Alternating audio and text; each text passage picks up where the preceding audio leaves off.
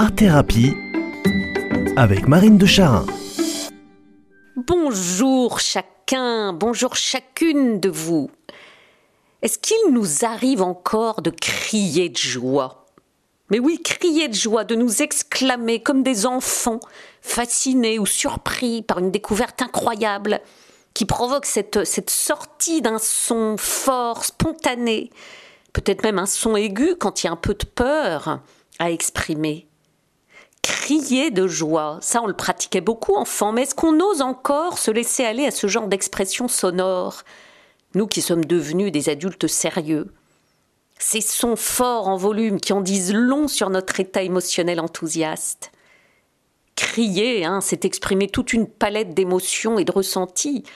Pas seulement la joie, bien sûr, hein, on crie de peur, de panique, on s'égosille, on s'époumonne, on hausse le ton, on invective, on proteste, on tempête, on tonitruit, on vocifère, parfois on hurle.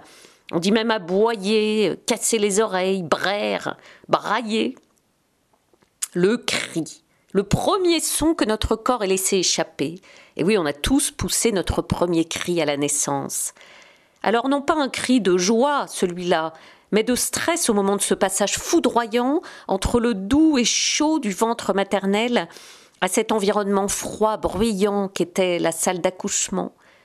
Premier choc de stress, premier cri, lié au choc du contraste violent entre le dedans et le dehors, lié au choc de la douleur pulmonaire associée à la première respiration. Ah oui, on revient de loin tous, dès le tout départ. Et puis on a grandi, et il y a sûrement eu tout un tas de doux et bons moments qui nous ont laissé échapper des cris de joie, une coccinelle atterrit sur le bout de notre doigt, une colonie de fourmis qui nous est passée entre les orteils, les cadeaux sous le sapin un matin de neige, les loopings d'un trapéziste au cirque, ou les pétarades de feux d'artifice multicolores. Alors on s'est exclamé, on a crié notre joie, dans un instant d'une spontanéité totale, hors de tout contrôle, de toute réflexion. Alors je rêve que nous, adultes, nous laissions aller de nouveau cette joie passionnée de petits qui découvrent le monde, s'exprimer, revenir à cet état d'émerveillement face au moindre événement. Mais oui, crier de joie comme des ravis, dans un élan totalement libre et simple. C'est tellement oxygénant d'être soi-même dans ces instants de vérité face au monde. Laisser jaillir les cris de joie et nous laisser nous-mêmes surprendre par ces élans à l'énergie lumineuse. Et moi, je crois qu'en art-thérapie, la créativité nous permet de rejoindre ces zones enfantines de l'émerveillement, dans lesquelles les cris de joie sont permis sans retenue.